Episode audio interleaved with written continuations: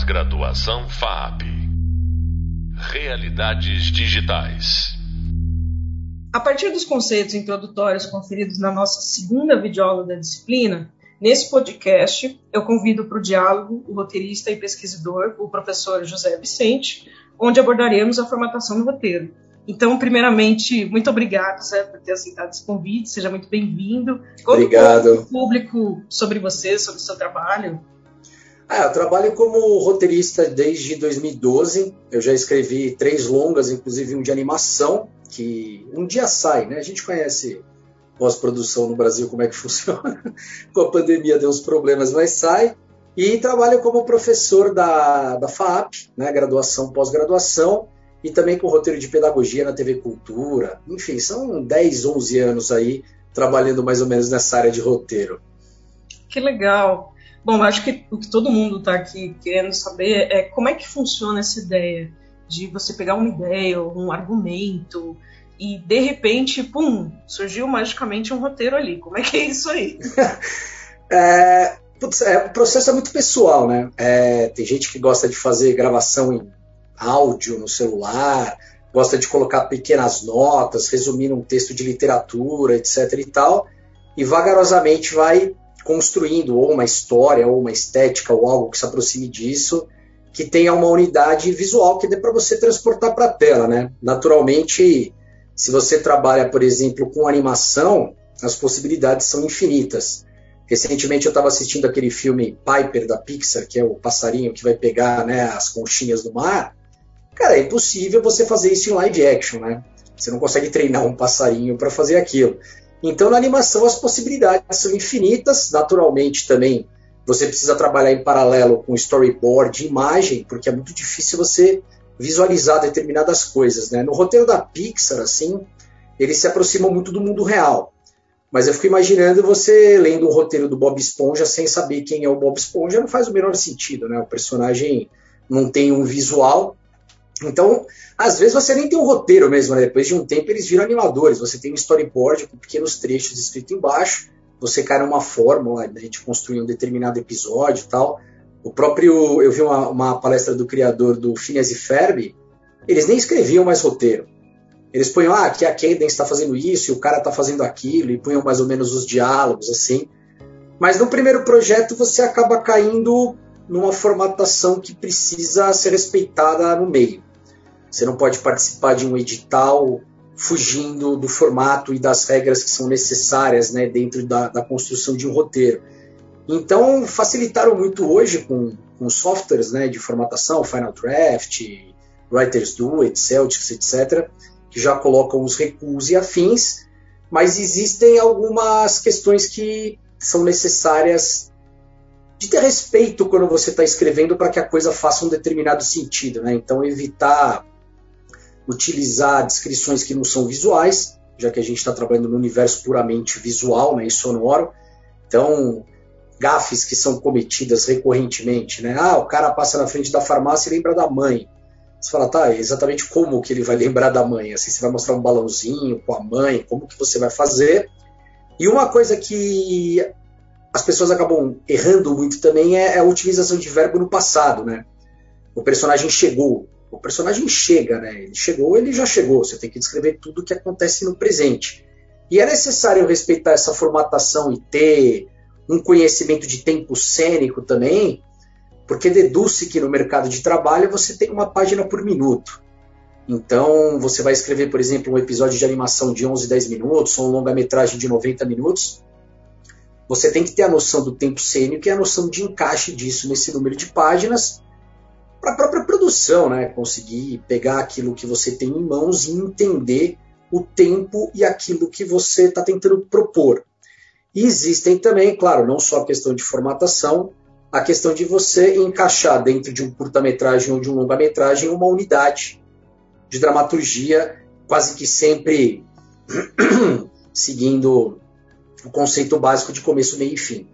Tentar apresentar em três atos, apresentar quem é o personagem, para onde vai esse personagem, como que você tira ele da zona de conforto e insere ele num novo universo, que é o fio condutor, naturalmente, que você vai querer acompanhar para tentar entender e criar empatia com esse personagem e acompanhar ele naturalmente ao longo da jornada. Né?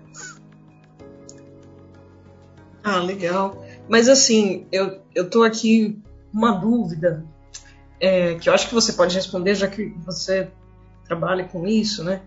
É, já aconteceu algum evento assim de você pegar um texto de outra pessoa, seja um argumento ou mesmo uma ideia, e você vê que putz, aquele gancho não está funcionando, aquele clímax não está forte o suficiente, e você tem que mexer nisso além de, do seu trabalho de formatação de roteiro?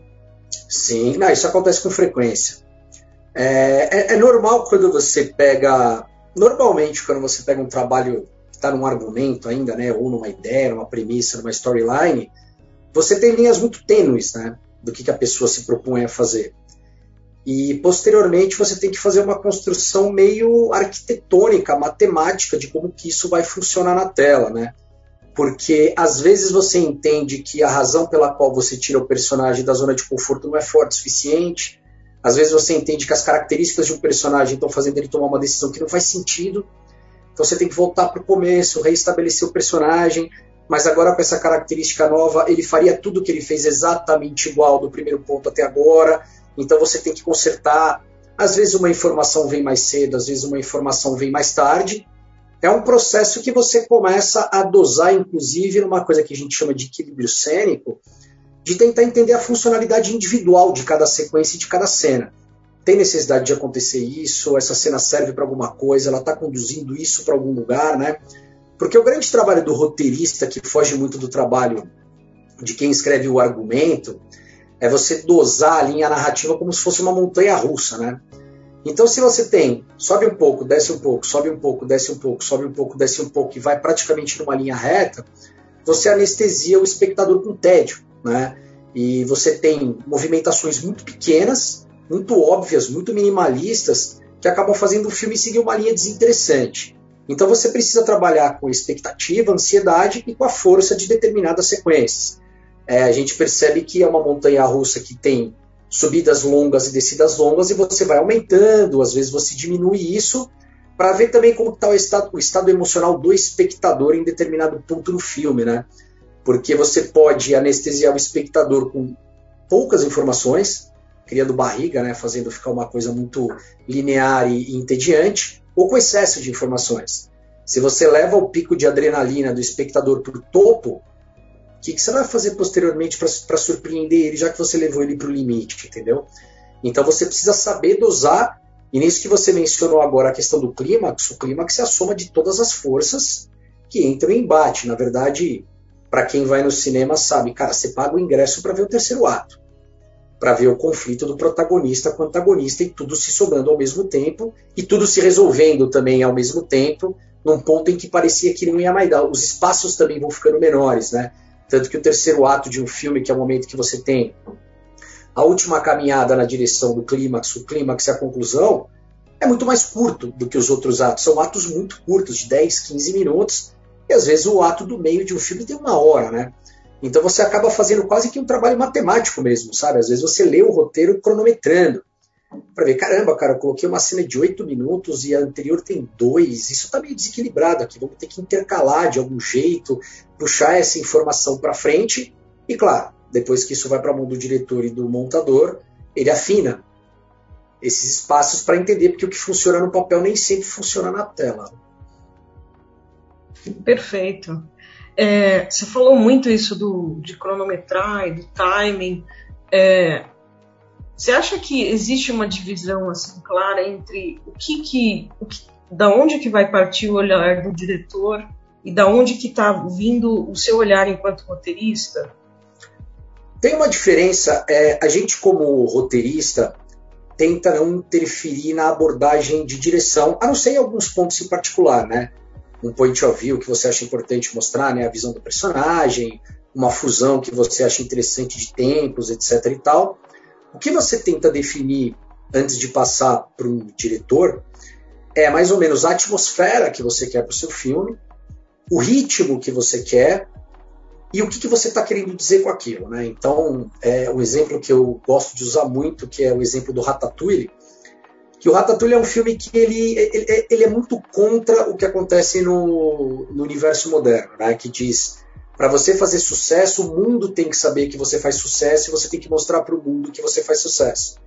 Cara, o roteirista foi no caminho completamente oposto a isso. Não, o Ratatouille ninguém sabe que ele cozinha, ele não aparece na capa de revista. O tesão dele é cozinhar, então é mostrando que existem pessoas que têm um mero prazer, cara, mero não, um grande prazer em fazer o que gosta e o sucesso pessoal é muito mais relevante do que qualquer outra coisa.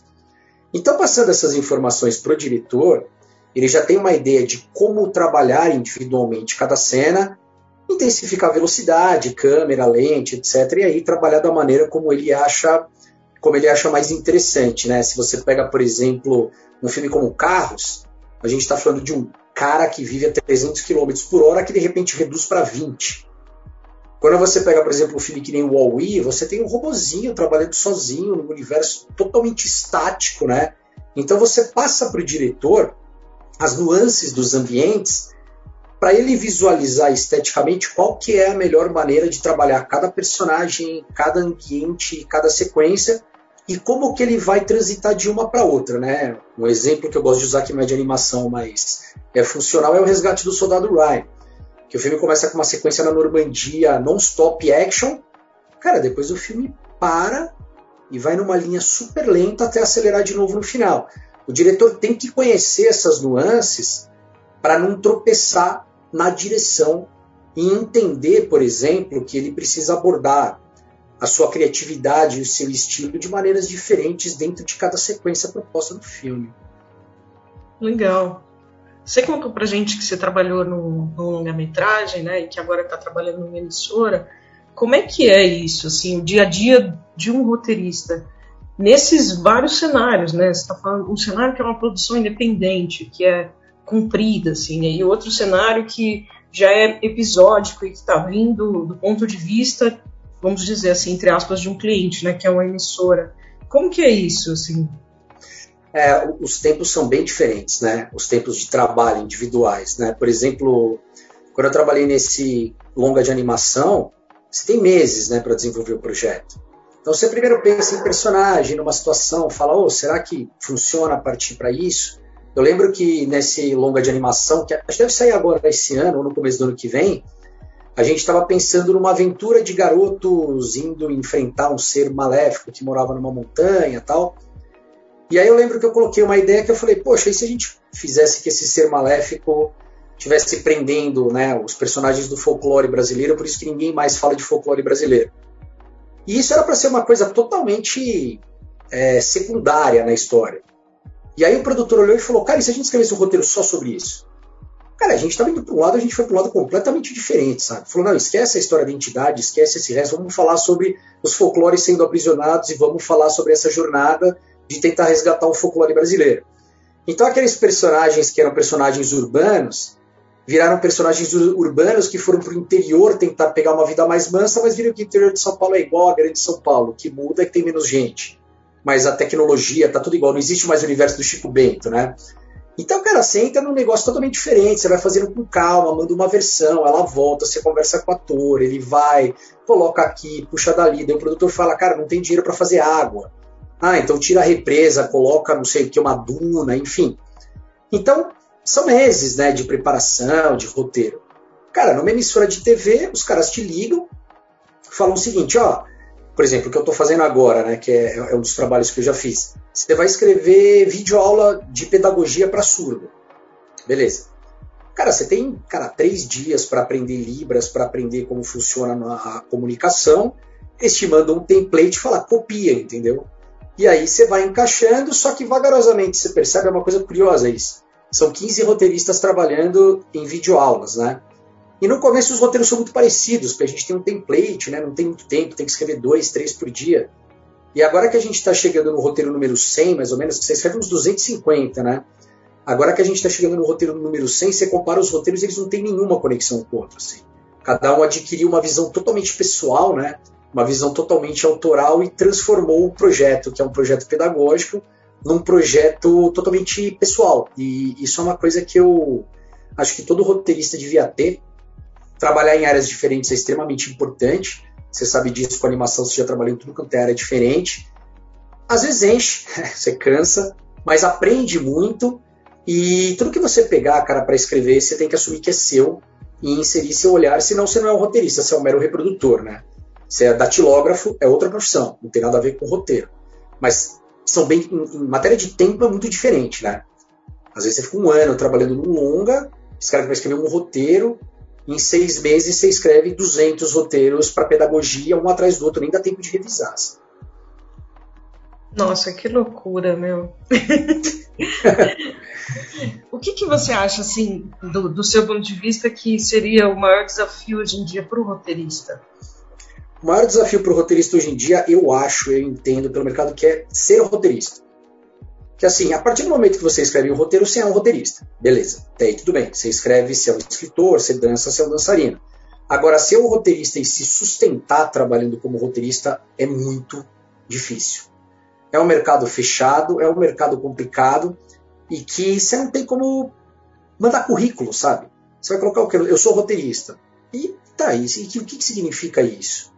Então você tem que ter um network, né? Tem, tem que ser chato, sabe? Tem que ir na produtora, insistir, ligar pros caras todo dia, encher o saco, mandar roteiro para lá e para cá. Às vezes alguém lembra do seu nome, te recomenda, daí você conhece uma outra galera que te recomendam para cá e você vai indo. No começo, você faz um trabalho por ano, um trabalho a cada dois anos. Subitamente chegam 10 no mesmo mês, assim, porque daí você está com o nome um pouco mais marcado. Mas ainda assim não é uma área que você ganha milhões. Né? Você escreve um roteiro de longa-metragem, vai, vamos supor que você cobre 2% da, do, do valor do filme, que seria o, o mínimo aí pro sindicato. Então o filme custa 4 bilhões, você ganha 80 mil, né? Ah, 80 mil é um bom salário. É um bom salário você trabalha todo mês, né?